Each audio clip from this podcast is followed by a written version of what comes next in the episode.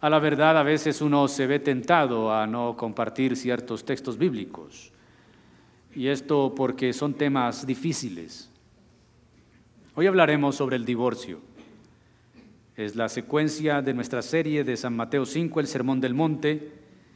Y después de que Jesús ha dicho que no vino a rogar la ley, sino a cumplirla y enseñarnos que la ley moral sigue vigente, Jesús empieza a manejar seis antítesis que están encabezadas por esta frase, oísteis que fue dicho, pero yo os digo. La primera es que el odio al hermano es semejante al homicidio.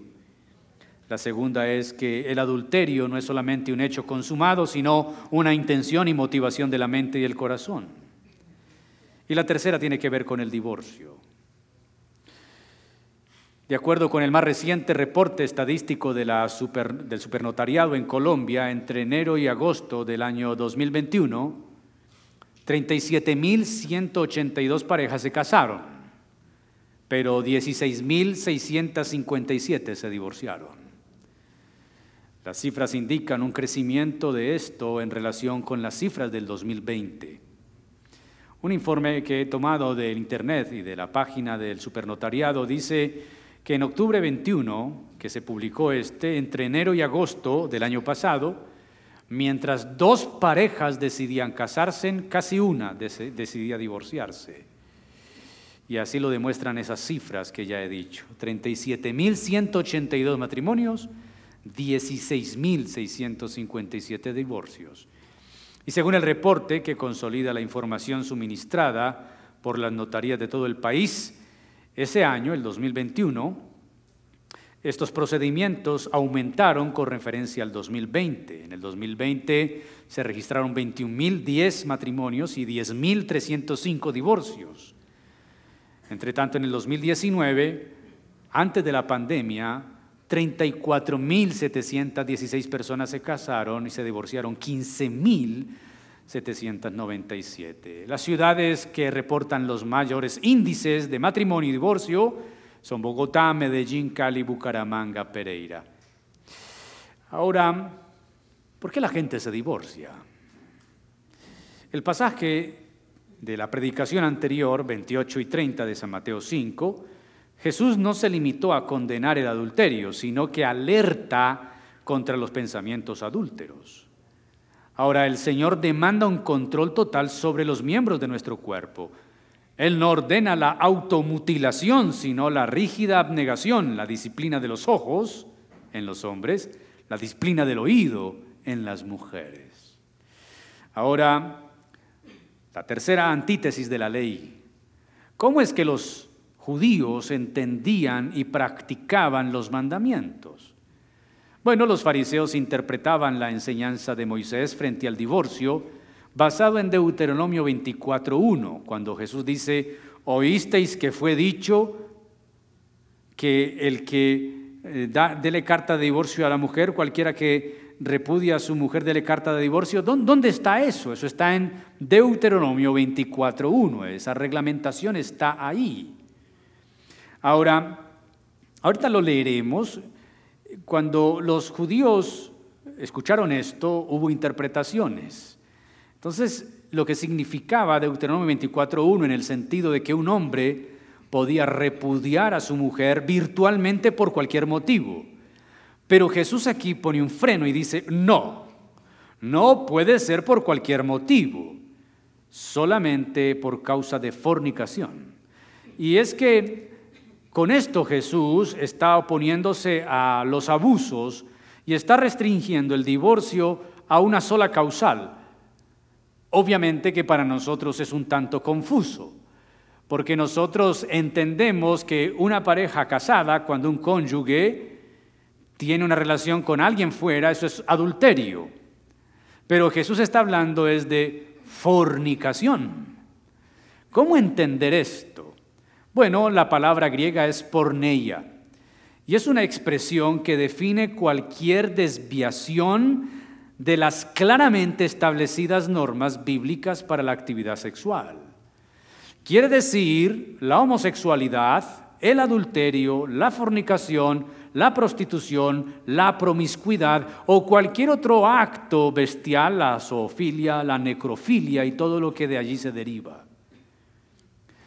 Cuando Jesús estableció esta, este nuevo principio para el matrimonio, lo hizo en el trasfondo de una situación determinada.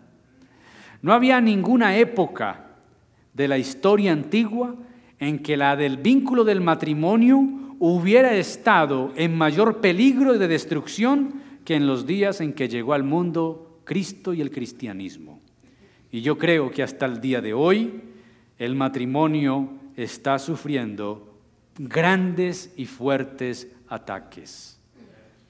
En aquel tiempo el mundo estaba en peligro de ser testigo de la casi total desaparición del matrimonio y por ende el colapso en el hogar. Hoy en día esto sigue vigente. Hay toda una sociedad y todas unas leyes en los países que lo único que buscan es la destrucción de la institución más antigua sobre la tierra. La institución más antigua sobre la tierra no es la iglesia, no es el pueblo de Israel, la institución más antigua del mundo es el matrimonio. Pero hoy en día se quiere hablar del desuso del matrimonio. Hoy en día los jóvenes ya no quieren casarse. La gente dice, prefiere irse a vivir junta a ver si nos entendemos y llevan 15 años a ver si nos entendemos. Llevan 25 años entendiéndose o tratando de entenderse. La gente evade todo lo que tenga que ver con compromiso. Ahora, el cristianismo tuvo históricamente un doble trasfondo, el trasfondo judío y el trasfondo del mundo grecorromano. Así que cuando Jesús viene y habla de este texto, y más adelante que vamos a usar San Mateo 19, no está en una época donde todo mundo es felizmente casado, no es la época en que el matrimonio es llegar al elixir, al clímax de la realización personal, no hay profundos y graves problemas. Así que nos embarcamos en este tema, el divorcio. La verdad, pocos temas me producen temor y temblor por todas las aristas que tienen y por todo el dolor que hay detrás del tema. Muchos, presentes o ausentes, han vivido una etapa de proceso de divorcio otros la están viviendo, otros la han pensado y otros son efecto de un divorcio, como los hijos del divorcio, por ejemplo. Miramos el texto bíblico entonces. Lo primero, la prescripción de Moisés, versículo 31. También fue dicho, cualquiera que repudia a su mujer dele carta de divorcio. ¿Dónde está esto? Tenemos que ir a Deuteronomio 24.1. Para comprender esto, oísteis que fue dicho o también le fue dicho, hay que leer Deuteronomio 24.1. ¿Qué dice Deuteronomio 24.1? Cuando alguno tomare mujer y se casare con ella, si no le agradare por haber hallado en ella alguna cosa indecente, le escribirá carta de divorcio y se la entregará en su mano y la despedirá de su casa. Ahora, este proceso de divorcio era extremadamente sencillo. El documento de divorcio decía lo siguiente, comillas, sea esto por mi parte tu escritura de divorcio y carta de despedida y acta de liberación para que te puedas casar con quien quieras. Punto. Eso lo escribía el marido con testigos, dos o tres testigos, le daba el escrito a la mujer, te vas. Y está claro que el punto álgido de esto no es escribir la carta. El punto álgido del asunto está en la interpretación de la frase alguna cosa indecente. En todos los asuntos de la ley judía habían dos escuelas. Cuando Jesús viene, ya existía el Talmud rabínico, la Mishnah, que eran libros de interpretación rabínica. Habían dos escuelas que eran fuertes en la interpretación de la ley. Estaba la escuela de Chamay, quien a su vez Chamay fue el tío de Gamaliel. Y a su vez Gamaliel fue el maestro de el apóstol Pablo. Chamay era muy conservador y ortodoxo frente a sus interpretaciones. Era estricto, severo y austero. En la escuela de Chamay se interpretaba de una manera, pero había otra escuela, era la de Hiller, esta escuela era más liberal, amplia y generosa. Chamay y su escuela decían que alguna cosa indecente de Deuteronomio 24.1 era una falta de castidad y nada más. Asuntos meramente sexuales, de inmoralidad sexual. Pero nótese lo que decían ellos, abro comillas, aunque una esposa sea tan mala como la mujer de Acab, esto es Jezabel, si no es por adulterio, no se le puede divorciar. Nótese eso. Aunque Chamay decía, y él interpretaba, y sus seguidores, que la causa de repudio era asunto sexual, y moralidad, también decían, tu mujer puede ser como Jezabel. Pero si no adulterado, no se le puede divorciar. Para esa escuela no había más base legal para el divorcio que el adulterio o la inmoralidad sexual. Por otra parte, existía la escuela de Hiller, que definía alguna cosa indecente de la manera más general. Decían que quería decir que un hombre se podía divorciar de su esposa si le estropeaba la comida poniendo demasiada sal.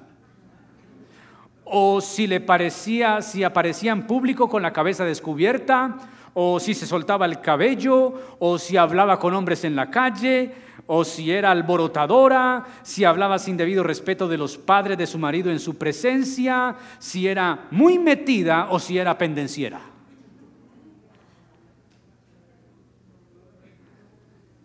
Ahora, había otro rabino que no tenía una escuela, pero era influyente, era Akiva. El rabino Akiva dijo que cosa indecente quería decir si no le resultaba atractiva o agradable y que eso le va derecho al marido a divorciarse de la mujer si encontraba otra que le pareciera mucho mejor. No quiero hacer levantar la mano a los maridos que están con Akiva y mucho menos los que quisieran afiliarse a la escuela de Hitler. Siendo como es la naturaleza humana de pecadora, es fácil suponer cuál de las dos escuelas llegó a tener más seguidores y más influencia. En el tiempo de Jesús el divorcio se iba haciendo cada vez más fácil, a tal punto que las jóvenes no se querían casar porque encontraban en el matrimonio algo inseguro. Y es la misma realidad de hoy. Hoy nadie quiere apuntarle al matrimonio porque el divorcio suele ser lo más típico. Es más, muchas parejas van al altar con el pensamiento de un divorcio y hacen capitulación de bienes. De una vez partamos, porque si esto no da, cada uno para su lado, cada uno con lo suyo. Y no solamente eso, básicamente muchas personas piensan que el matrimonio pasó de moda, que Básicamente lo que sirve es el amor. Y si nos amamos, eso es suficiente. ¿Para qué un matrimonio, dicen los jóvenes? ¿Para qué una ceremonia? ¿Para qué un sacerdote? ¿Para qué un pastor? ¿Para qué un notario? Nos amamos, eso es suficiente. Invoquemos a Dios, hagamos una oración entre los dos y punto. No, no, no, no, no. No. Ya sabes, vas a ver que eso no es tan fácil como supones, pero tampoco es tan imposible como algunos lo parecen mostrar. Cuando Jesús dijo esto, no estaba hablando como un idealista teórico, sino como alguien que viene a reformar socialmente una situación que estaba mal. El matrimonio estaba mal. La práctica del divorcio era común y no estaba regulada. Y si estaba regulada, estaba mal regulada. Trataba de sanar la situación en la que la estructura de la vida familiar se estaba colapsando y en la que la moralidad nacional se iba haciendo cada vez más laxa. Si el Señor estuviera viviendo en este tiempo, aplicaría lo mismo y aún mayor. Hoy la moralidad, hoy no hay moralidad. Hoy lo que es antimoral es lo más llamativo. Y hablamos la vez pasada de la pornografía, de la música, la, que altera y que exalta el sexo a todo nivel. Las imágenes, los placeres, como dice Juan, los deseos de los ojos. Pero este texto de Jesús y esta referencia es corta. Le invito a ir conmigo a San Mateo capítulo 19, versículo 3. Porque en el pasaje de San Mateo 19, Jesús hablará del matrimonio, del divorcio, pero de una manera más amplia, y todo por una pregunta que un fariseo le va a formular. San Mateo 19, 3 al 12.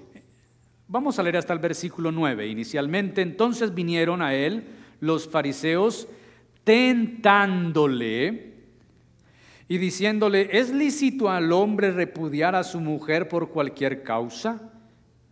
Él respondiendo les dijo, ¿no habéis leído que el que los hizo al principio, varón y hembra los hizo? Y dijo, por esto el hombre dejará padre y a madre y se unirá a su mujer y los dos serán una sola carne, así que no son ya más dos, sino una sola carne. Por tanto, lo que Dios juntó no lo separe el hombre. Le dijeron, ¿por qué pues mandó Moisés dar carta de divorcio y repudiarla? Y él les dijo, por la dureza de vuestro corazón, Moisés os permitió repudiar a vuestras mujeres. Mas al principio no fue así. Y yo os digo, que cualquiera que repudia a su mujer, salvo por causa de fornicación, y se casa con otra adultera, y el que se casa con la repudiada adultera. Aquí Jesús amplía mucho más, aunque aterriza toda la situación en la misma excepción, que es la fornicación, salvo por fornicación, que lo que Jesús va a hacer es volver al principio. Es decirnos que el matrimonio tiene unos principios que son innegables, irrefutables, que son trascendentes y eternos. Bueno, en el versículo 32 del capítulo 5 dijo, pero el que repudia a su mujer es salvo por fornicación y se casa con otra adultera, y la mujer que repudiada y se casa también adultera. En el capítulo 19 de Mateo que hemos acabado de leer, lo más probable es que los fariseos le estuvieran preguntando a Jesús si estaba de acuerdo con la opinión estricta de Chamay o con la más suave y liviana de Hiller y buscaron de esa manera implicarle en la controversia. A ver de qué lado estás tú. Pero Jesús nunca se dejó enredar de nadie y no va a entrar en la controversia. ¿Qué va a pasar con Jesús? Jesús va a retornar la cuestión al mismo origen, al ideal de la creación. En el principio, dijo Jesús, Dios creó a Adán y Eva como un hombre y una mujer. ¿Cómo qué? Y no cabe duda de que las circunstancias del relato de la creación de Adán y Eva fueron creados el uno para el otro. Génesis capítulo 2. En Génesis capítulo 1 encontramos la creación en el sentido de general, declaraciones generales. En Génesis capítulo 2, el relato se detiene en la creación del hombre y la mujer como algo particular. Dijo Dios, hagamos al hombre a nuestra imagen conforme a nuestra semejanza. Dios tomó del barro de la tierra y formó al hombre y luego sopló sobre su nariz aliento de vida, el nefesh. Y fue el hombre un ser viviente. Cuando leemos la creación en Génesis, encontramos que día tras día, cuando Dios creaba, después de terminar la creación, dice el relato bíblico, y vio Dios que era bueno en gran manera. La luz del primer día, la creación del segundo, hasta el quinto día, cuando termina, y vio Dios que todo lo que había creado era bueno en gran manera. Al sexto día creó al hombre. Y fue la única vez en toda la armonía de la creación que Dios dijo todo lo contrario. Dios bendijo cada día. Bendecir significa desear bien, decir bien de algo o de alguien. Pero cuando crea al hombre es la única vez en que Dios maldice o no bendice. Más bien dice, no es bueno. No es bueno que el hombre esté solo. La institución más antigua creada en la historia de la humanidad se llama el matrimonio, y aquí se lo estoy contando. Dios creó al hombre y lo vio solo, y dijo que no era qué? Bueno. La soledad es buena cuando es temporal, voluntaria, pero no es buena para la vida total. Y Dios lo sabe. He ahí que va a resolver el problema de la soledad trayendo a quién? No, a las bestias del campo. Génesis capítulo 2, versículo 18 y 19. Y dijo Dios, no es bueno que el hombre esté solo, le haré ayuda idónea.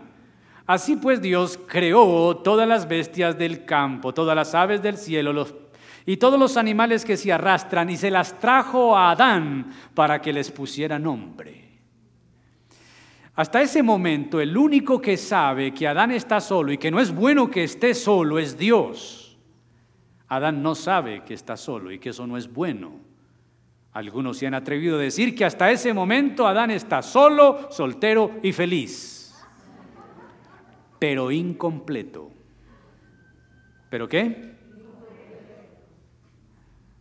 ¿Qué hace Dios? La pedagogía de Dios es única.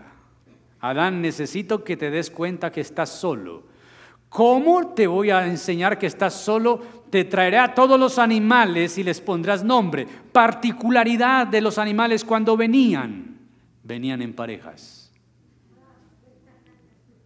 Venían todos en parejas. El oso con la osa, el caballo con la yegua, el zorro con su mujer, todos venían en parejas. Cuando Adán termina, cuando Adán termina, la declaración bíblica es la siguiente. Mas para Adán no se halló ayuda idónea entre los animales. Ojo con los que quieren casarse con su mascota. Ojo con los que prefieren irse a vivir con los gatos y los perros pensando que son la mejor compañía. No. La mejor compañía es un semejante para Adán no se halló ayuda entre, entre los animales. Aunque esta sociedad promueva, yo tengo mascota, pero nunca va a reemplazar ni a mis hijas ni a mi esposa. Nunca. Pero hemos sabido de casos en este mundo loco de gente casándose con sus mascotas. Y los han casado.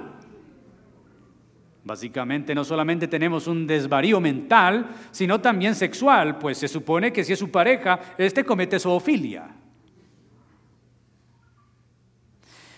Entonces, Dios crea a Adán y Eva. ¿Cómo va a crear a Eva? Dios hace la primera cirugía, lo anestesia.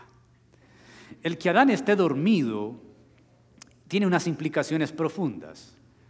Y es que Adán no interviene para acabar con su soledad. El que interviene es Dios. Dios es el que toma la iniciativa. De su costado extrae una costilla y a los hombres no nos faltan costillas, no se las cuente. Tenemos las mismas que las mujeres, quizá Adán le faltó, pero a nosotros no. Saca materia prima de Adán y de esa materia prima forma a la mujer.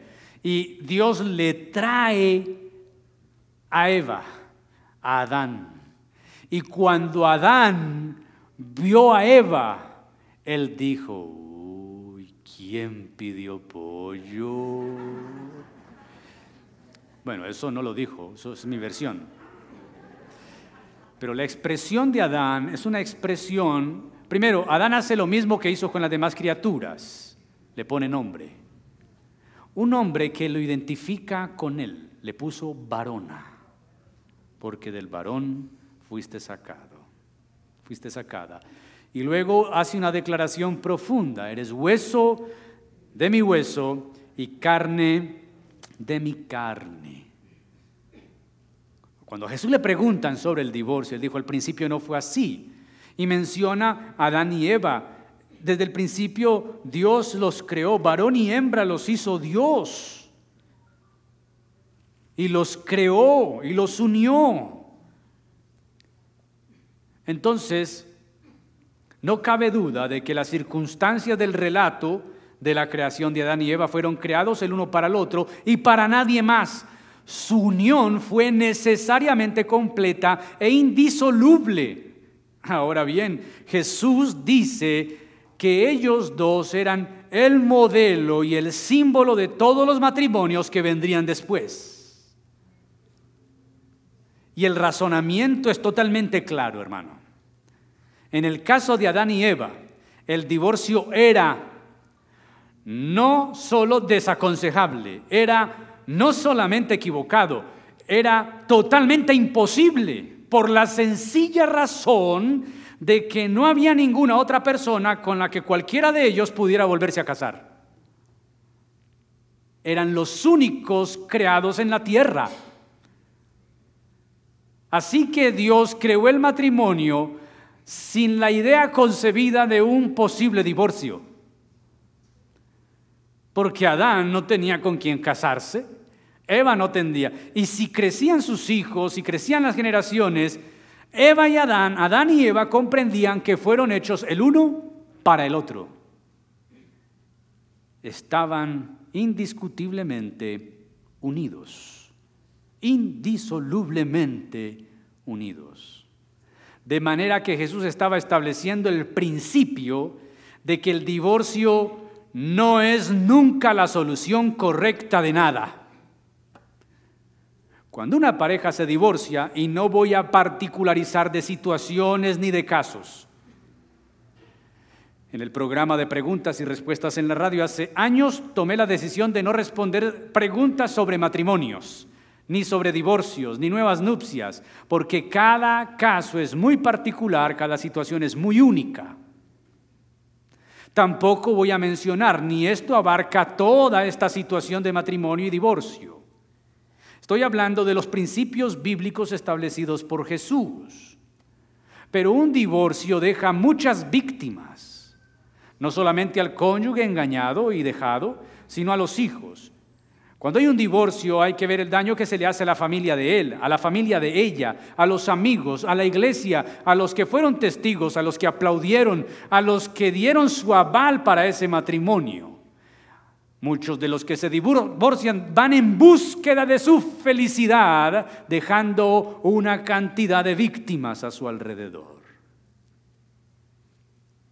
Entonces, desde ahora mismo, debemos notar que lo que Jesús está diciendo no es una ley, es un principio, son cosas diferentes, pues las leyes se pueden cambiar, los principios son inalterables. Ahora, Jesús contestó, porque había una réplica, capítulo 19, versículo 7, cuando él dice, Adán y Eva, ese es nuestro ejemplo, ese es nuestro modelo, esa es la voluntad de Dios, ese es el ideal de Dios. Entonces, lo que Dios juntó, junto no lo separa el hombre, le dijeron, ¿por qué pues mandó Moisés dar carta de divorcio y repudiarla? Hubo una objeción y Jesús contesta, por la dureza del corazón. Es muy interesante que se haga la referencia a la dureza del corazón en tiempos de Moisés, porque Moisés tuvo que lidiar con el faraón que tenía una característica en su pecado. Faraón tenía un corazón endurecido. Entonces, Jesús dice que lo que Moisés dijo no había sido una ley, sino nada más que una concesión. Moisés no mandó el divorcio, en el mejor de los casos, él solamente lo permitió para regular una situación que había llegado a ser caóticamente promiscua. ¿Qué estaba ocurriendo con el pueblo que sale de Egipto? Estaban dejando sus hogares, estaban volviéndose promiscuos. Vieron esa vida en Egipto y ahora vienen y la quieren replicar. Moisés dijo, no, no, no, no, no, no, no, esto no puede ser así. Si usted va a abandonar a su mujer, entonces estas son las reglas, esta es la forma, esta es la manera. Lo que hace Moisés es regular, lo que hace Moisés es una concesión, no es una ley del divorcio. La disposición de Moisés no era más que una concesión a la naturaleza humana caída. En Génesis 2, 23 en adelante, que es lo que les relaté ahorita, tenemos el ideal de Dios que se había propuesto, el ideal de dos personas que se casan, deberían ser tan indisoluble que las dos personas formarían una sola personalidad. Así lo pensó Dios, los dos serán una sola carne. Levanten el dedo índice, mírenselo por favor, ¿verdad? Es un ejercicio. ¿Sí están viendo su dedo? Ahora imagínense que un destornillador de pala se mete entre su uña y su dedo. ¿Qué sensación viene? Dolor. Ese es el equivalente del adulterio en un matrimonio. Dolor. Algo externo no natural que entra en algo que es una sola carne. El matrimonio es una relación exclusiva y excluyente. Una vez más lo repito. El matrimonio es una relación exclusiva y excluyente. No hay que explicar mucho de esto. Es exclusiva de dos, los cónyuges. Es excluyente, no se permite a nadie más, exceptuando al Señor. ¿El matrimonio es una relación qué? Exclusiva. ¿De cuántos? ¿De cuántos? No, no, no, que felices los cuatro. No que felices los tres. Esa es la promiscuidad que el mundo canta en su pornofonía de reggaetones. No, no, no, no, no. Nosotros no podemos caer en esa trampa. Es una relación exclusiva, solo dos, mi esposa y yo, excluyente, nadie más, ni en el pensamiento, ni en el WhatsApp, ni en mi vida. Es el ideal del matrimonio. Ese es el estado que Jesús dice al cual se debe acudir. Sí, Moisés permitió el divorcio, pero esa es una concesión en vista de que el ideal se había perdido. El ideal del matrimonio se ha de encontrar en lo indisoluble y perfecta unión de Adán y Eva. Eso es lo que Dios quería que fuera el matrimonio y es lo que quiere que siga siendo. Yo tengo mi Eva. Mi Eva Eliana tiene su Adán. Punto. Que hay muchas más y muchos más, muchos. Los ha habido, los hay y lo habrán. Pero mi matrimonio es exclusivo y es excluyente. Si los casados no entendemos eso, estamos perdidos. Levanten la mano los casados, por favor. Sin vergüenza, levante la mano, está casado. Pues yo no quisiera, pastor, pero toca. No.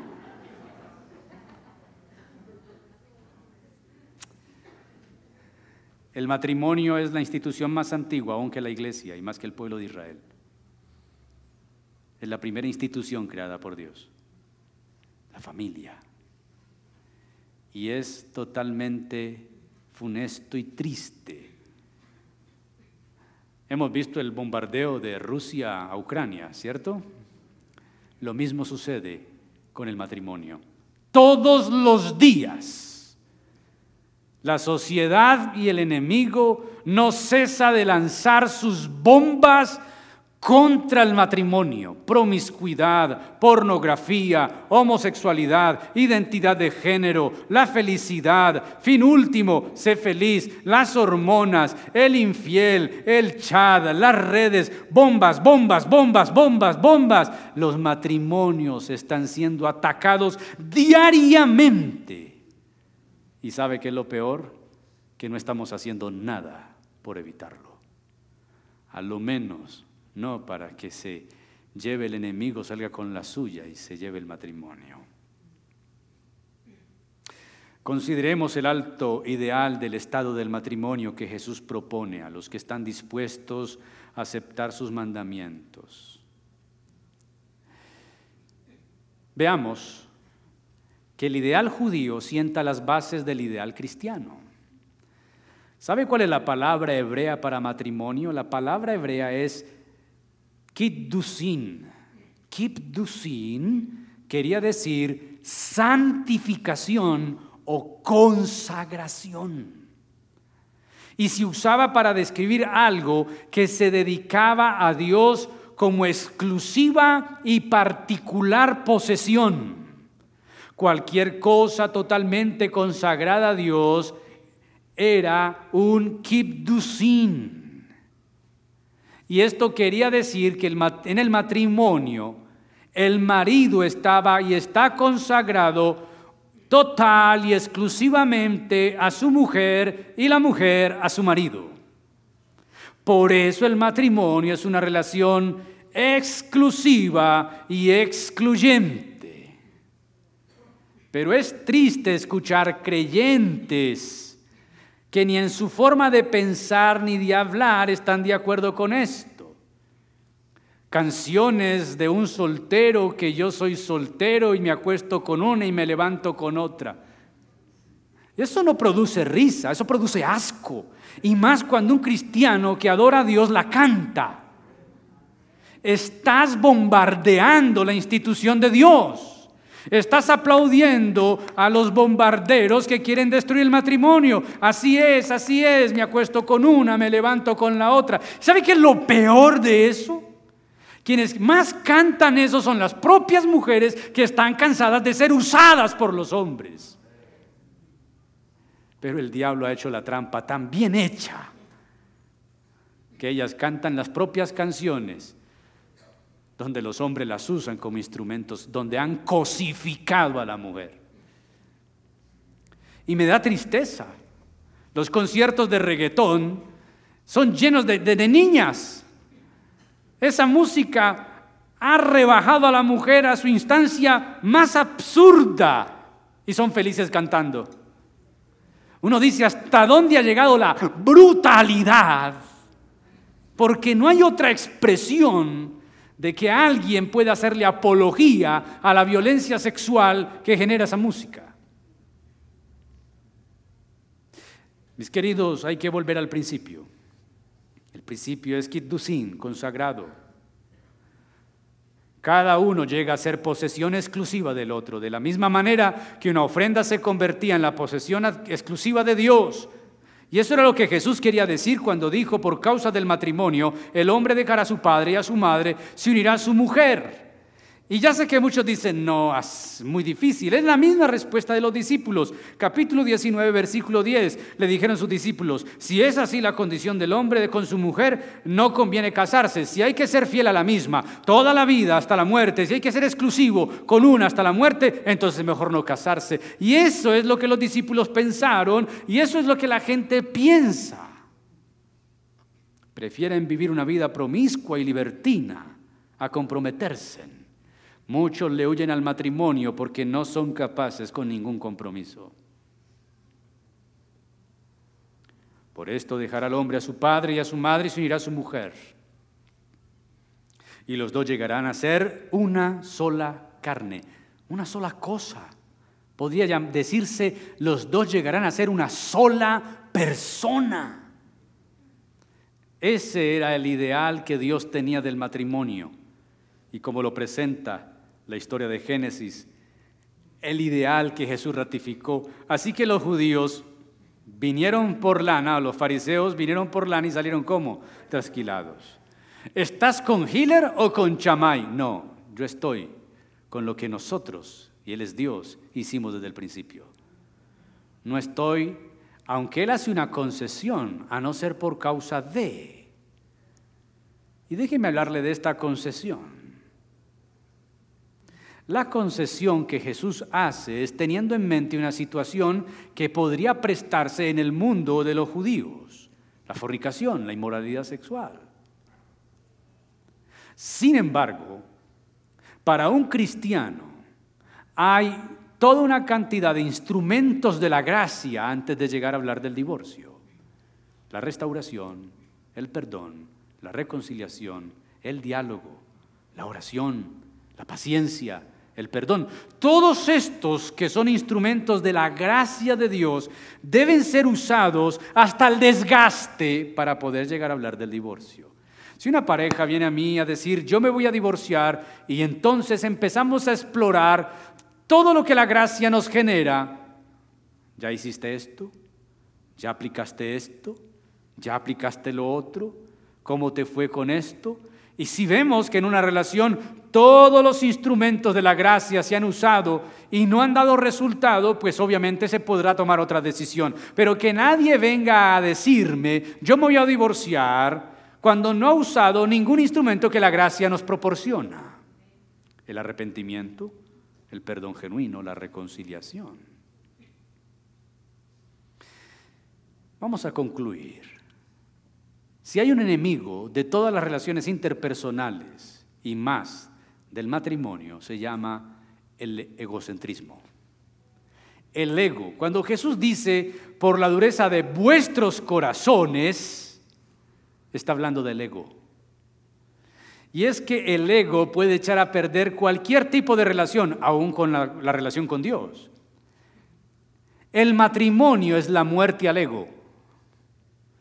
Cuando yo estoy oficiando una ceremonia y tengo un par de novios que salen de la casa de, papá y mamá a vivir el matrimonio, yo tengo que decir, hoy estamos ante dos entierros y un matrimonio, hoy estamos ante dos funerales y un matrimonio, hoy vamos a enterrar a dos solteros y su soltería. Hasta hoy vivieron como solteros.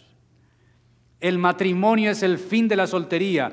Todo aquel que pretenda casarse y seguir viviendo como soltero está absoluta y rotundamente equivocado. Si usted dice, pastor, es que yo quiero vivir soltero toda la vida, no se case, pero si es cristiano tampoco puede tener sexo con nadie, vuélvase misionero. Dedique su vida al Señor. Pues posiblemente, como Pablo dice, tiene el don, así que dedíquese a la oración, al ayuno y al Evangelio. Consagre bien su vida. Pero si alguien quiere ir al matrimonio y pretender seguir viviendo como soltero, se está bañando con la ropa puesta. Está haciendo todo al revés. Eso es imposible. La soltería es una etapa de la vida que termina cuando comienza el matrimonio. La soltería es el reinado del ego. El matrimonio es la muerte de éste. Cuando decidimos casarnos, decidimos morir a una parte de nosotros mismos. El matrimonio es menos tú, menos yo para los dos unir y formar un nosotros. Menos tú, menos yo igual a nosotros. Menos de tú, menos de yo, más de nosotros. Quiere decir, menguamos a nuestros egos. Si alguien que pretende casarse, que está escuchando esto, todavía es un egocéntrico ególatra que se ama a sí mismo y no se ve como un soltero, o como un casado, sino que quiere decir rompa ese matrimonio, no engañe más a esa mujer, no compre más cosas. Usted no está listo para casarse. ¿Cuándo yo supe que estaba listo para casarme? Cuando supe que mi soltería ya me estorbaba. Quiere decir, ya no quiero seguir siendo soltero, yo quiero ya tener yo llegaba a la casa de mis padres, tenía mi habitación, mi cama de soltero, esa era mi habitación. Y yo llegaba y decía, yo quiero llegar ya a mi casa, a mi hogar, tener mi esposa, mis hijos. Ya no quiero seguir siendo soltero. Muchos dirán, eso es muy, muy bueno ser soltero. Sí, ese será tu concepto. Y lo respeto. Pero todo aquel sabe que está dispuesto y ya llegó el momento de casarse cuando la soltería ya es una etapa quemada en tu vida. Ahora, alguna vez me dijeron, describa el matrimonio. Yo describí que el matrimonio es la unión de dos imperfectos para hacer un solo gran imperfecto. Es la unión de dos personas y personalidades diferentes, pero que llegan a ser complementarias. Quiere decir, el matrimonio tiene entre tantos ideales uno, y es que nos complementemos. Divorciémonos, porque usted y yo somos muy diferentes. Esa es la, esa es la buena cosa, que esas diferencias nos complementan. No nos casamos con uno muy similar a nosotros, muchas veces nos casamos con alguien totalmente distante a nosotros y eso nos hace mejores, eso nos complementa. No hay pareja ideal, no hay pareja perfecta, no hay matrimonios perfectos, pero sí podemos llegar a tener matrimonios saludables, matrimonios que glorifiquen a Dios. Hay otro texto del cual no me voy a referir mucho porque esto no abarca todo el tema, donde Pablo toca esto. Primera de Corintios capítulo 7. El apóstol Pablo habla de dos tipos de matrimonios en ese texto. El primer matrimonio de creyentes, los que están unidos en el Señor, mando, no yo, sino el Señor, que se queden juntos, pero que si se separen, se reconcilien y vuelvan a estar juntos. Pero si no se, se vuelvan a reconciliar y se separan, que no se vuelvan a casar. Pablo está hablando de matrimonios que son creyentes, conocedores del Señor, conocedores del Evangelio, que se casaron conociendo al Señor, conociendo el matrimonio bíblico, conociendo sus consecuencias. Pablo dice, si se separan, que se reconcilien, si no se reconcilian, que se queden sin casarse. Pero Pablo luego habla de otras parejas. En cuanto a los que están casados con inconversos, mando yo, no el Señor. Algunos dicen, eso es Pablo que está diciendo mandamientos de él. No, cuando Pablo habla de esa forma, está diciendo, no encuentro que Jesús haya hablado de parejas mixtas, donde uno es creyente y el otro no. Entonces lo digo yo, no tengo una base del Evangelio para decirlo. Pablo dice, si un hermano tiene una esposa inconversa y ésta decide vivir con él, que él no la deje, porque la mujer inconversa es santificada en el hombre creyente y sus hijos también. Si una hermana tiene esposo inconverso y éste consiente en vivir con ella, pues que la esposa creyente no lo deje, porque en ese caso el marido es santificado y la familia santificada. Hay una mujer orando, hay una mujer intercediendo, hay una, una mujer pidiendo la bendición de Dios por ese hogar, o un hombre. Luego Pablo dice, pero si el inconverso no quiere vivir con ella por causa de la fe y la abandona, en tal situación la hermana no está sujeta a servidumbre, está en libertad. Ahora, hermana, no vaya a hacer aburrir a su esposo para que la abandone. Usted debe interceder por él para que él se convierta al Evangelio y viceversa. Entonces, mis queridos, si estamos pasando por momentos de dificultad matrimonial, tenemos que mirar a Jesús. Pero pastor, Jesús, no fue casado. ¿Ah, no? Pero pastor, si Jesús no sabe lo que es un matrimonio, lo que es la ingratitud, el engaño, lo que es la... Ah, no. Efesios capítulo 5 y Apocalipsis. En Efesios 5 el apóstol Pablo muestra de una manera magistral el trato que Jesús tiene con su iglesia, el cual se dio a sí mismo por ella para santificarla a través del lavamiento por la palabra y Pablo habla del trato que Jesús tiene con la iglesia, que es su esposa, que es su novia, comprometida. Que Jesús sabe lo que es la infidelidad absolutamente. Nosotros somos su iglesia. ¿Hemos sido infieles al Señor alguna vez? A ver, levante la mano. Yo levanto las dos y los dedos de los pies los tengo levantados. Hemos sido infieles. La iglesia no ha sido tan fiel como el Señor lo ha sido con nosotros. ¿Nos ha dejado el Señor? No nos ha dejado. Hay que mirar a Jesús. La sociedad nos invita a renunciar al matrimonio buscando la mal llamada felicidad. Yo quiero ser feliz, encontré el amor de mi vida. La felicidad puede ser una ilusión solamente, una alucinación de tus hormonas, de tu carne. Es cierto, no voy a negar, hay matrimonios que no son matrimonios, son martirios. Pero el ideal de Jesús tenemos que volver a Él. No es un ideal fantasioso, es real. La verdadera felicidad de un creyente no es su felicidad. La felicidad nuestra es hacer la voluntad de Dios. La verdadera base del matrimonio no es complicada, no es recóndita, no está escondida. No necesitas ir donde un brujo, ni al Amazonas, ni a la India para que un gurú te lo diga. La clave de la felicidad en el matrimonio está hace dos mil años escrita en la Biblia, Efesios capítulo 5, versículo 33. Pablo, inspirado por el Espíritu Santo, dice, por lo demás, cada uno de vosotros ame a su mujer como a sí mismo y que la mujer respete a su marido. He ahí la clave de un matrimonio saludable, de un matrimonio estable, de un matrimonio feliz. ¿Qué necesita la doña? Ser amada. ¿Qué necesita el Señor? Ser respetado. Punto. ¿Qué necesitan hermanas? ¿Qué necesitan hermanas? ¿Qué necesitamos caballeros? Ser respetados. Punto. Ella no necesita muebles nuevos, ella no necesita una cirugía en la cara, quizá la quiera, pero no la necesita. Para que tu matrimonio sea feliz no necesita un apartamento más amplio. Los matrimonios saludables, estables y felices necesitan dos cosas, ella ser amada y él ser respetado. Punto. No hay nada más. Y esto tiene que ver con buscar la felicidad del otro y no la propia. Cuando el consejero matrimonial, que fue el pastor Henry que nos compartió unas semanas atrás, estábamos en una consejería y él nos dijo, en ocho días van a traer la respuesta a esta pregunta. ¿Por qué me quiero casar? Para mí eso era fácil ponga a contestar mis hormonas. 29 años soltero, pues yo tenía la respuesta. ¿Por qué me quiero casar? Póngale a preguntar a mi sentimiento que responda. La amo, estoy enamorado.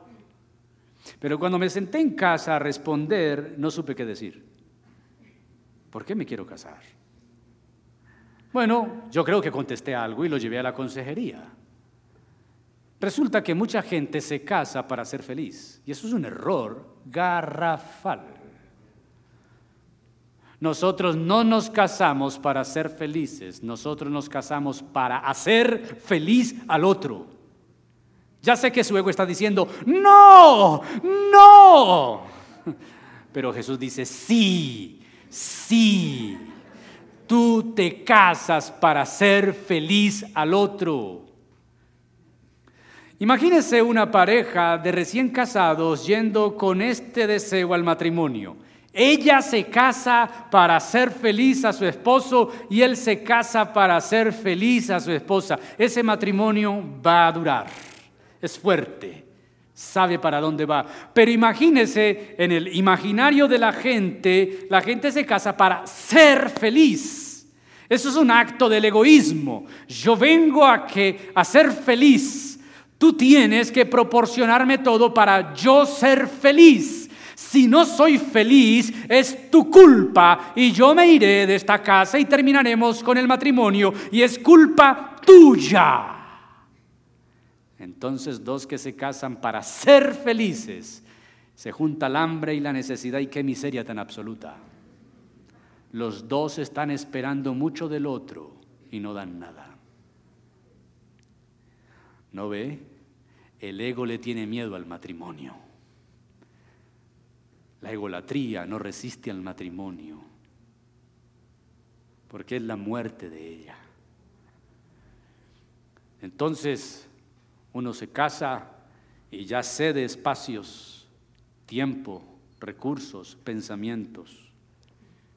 Uno tiene hijos y sigue cediendo tiempo, espacios, fuerza y recursos. Pero el matrimonio hay que sostenerlo en la voluntad del Señor. Porque mis queridos, los hijos crecen y se van. Y si no tienes un buen matrimonio, te quedarás con el peor enemigo el resto de tu vida. Entonces, el amor en el matrimonio es el amor que honra el servir, es el amor que puede comprender y por tanto que siempre está dispuesto a perdonar. Es decir, es el amor que vemos en Cristo. Escuche esto, no es una frase mía. Comentarista de donde saqué esto, y ahorita recordaré su nombre, dice esto para terminar. El amor que vemos en Cristo, que sabe que olvidarse de sí mismo se encuentra a sí mismo y que perdiéndose a sí mismo, se completa a sí mismo. Piense solamente en el amor de Cristo. Él se olvidó de sí mismo al ser igual a Dios y se hizo semejante a nosotros. Pero olvidándose de sí mismo por la iglesia, se encontró a sí mismo amando a su pueblo y siendo amado por él. Y que perdiéndose a sí mismo, renunciando a sus derechos, se complementó a sí mismo. Esa es la vida. Sé que hay muchas aristas y variables y variables situaciones del matrimonio de cada uno de los presentes y de los ausentes. Termino, William Barclay es el que dijo esta frase, pero termino con una frase de John Piper. en su libro Pacto Matrimonial dice lo siguiente sobre el divorcio. John Piper dice, nosotros nos podremos divorciar el día que Jesús se divorcie de su iglesia. Puestos en pie, vamos a orar.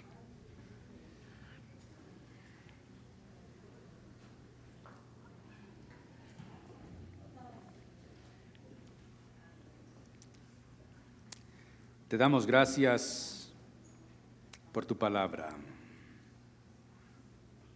¿Qué más podemos decir si tu palabra descubre nuestras realidades, nuestras luchas? Señor, este es un tema difícil porque es un tema doloroso, pero es una realidad en la que vivimos. Definitivamente, como dijiste a través del profeta Malaquías, tú aborreces el divorcio. Hay situaciones que se han salido de las manos. Hay parejas que ya se han divorciado, si no legalmente, emocionalmente, físicamente. Yo te pido por cada uno de los matrimonios presentes, de los matrimonios de los hijos de mis hermanos, de sus familiares, de los cercanos, matrimonios que están pasando por situaciones críticas y difíciles matrimonios que están pasando por torbellinos, por mareas, parece que se van a hundir. Hay algunos que ya firmaron. Y el dolor que ha dejado esto es extenso en hijos, en familias, en amigos, en la iglesia. Te ruego que dé sabiduría a ese hombre que no ha podido comprender que él es exclusivo de su esposa y ha dejado entrar terceros a su relación. Por esa mujer que ha dejado entrar terceros a su relación. Ese tercero puede ser una persona, un sentimiento, pero también puede ser el egoísmo, el orgullo, pero también puede ser la falta de tiempo porque hay mucho trabajo, es el dinero, son otras situaciones, Señor. Cualquiera que sea, ese tercero, intruso, que ha entrado al matrimonio, Señor, permite a ese hombre y a esa mujer renunciar a ello, sacarlo de su vida y comprender que el matrimonio es una relación exclusiva y excluyente, donde morimos a nosotros mismos, nuestro ego empieza a ceder hasta la muerte cuando nos casamos, porque tú nos invitas a ser como Adán y Eva, el uno para el otro indisoluble esa unión. Creado el uno para el otro. Y así hayan muchos o muchas alrededor, soy exclusivo y soy excluyente. Ayúdanos a armarnos de ese pensamiento, a tener firmeza en el alma y en el corazón. Ayuda a las parejas que están pasando por situaciones críticas y difíciles. Da sabiduría a esa mujer para disciplinar sus oídos, para orar por ese hombre. Ayúdanos a entender que el amor y el respeto que nos debemos es incondicional. Muchas mujeres dicen, yo no lo respeto porque no me ama. Él dice, yo no la amo porque no me respeto. Señor, tú nos dices, el hombre debe amar así no lo respeten. Y la mujer debe respetar así no la amen. Cuando hacemos las cosas incondicionalmente buscando agradarte, tú honras a los que te obedecen. Levante una oración por su esposo, por su esposa, por su matrimonio, por el matrimonio de sus hijos. Yo oro por los esposos de mis hijas. Tú sabes quiénes son, dónde están, quiénes serán. Que sus corazones estén guardados, que sus vidas estén guardadas igualmente las de mis hijas. Oro por los matrimonios de mis hermanos que están pasando por situaciones críticas y difíciles. Atiéndeles, acude, sale al encuentro, sálvalos rescátalos. Señor, todos los días el matrimonio es bombardeado, todos los días, a través de los mensajes, de la publicidad, de la televisión, de la internet, de la música, del vivir de la gente, de la promiscuidad que hoy se profesa y parece ser el estilo de vida de muchos, de no, de no tener un género definido, toda esta locura que el mundo profesa y vive los matrimonios están siendo atacados. Guarda mi matrimonio, dígale Señor, guarda mi matrimonio, guarda mi corazón, guarda mi vida. Te damos gracias, fiel Dios, eterno Señor. Bendice a tu pueblo, llévalo con bien. En Cristo Jesús y para tu gloria. Amén y amén. La paz de Jesús en sus vidas.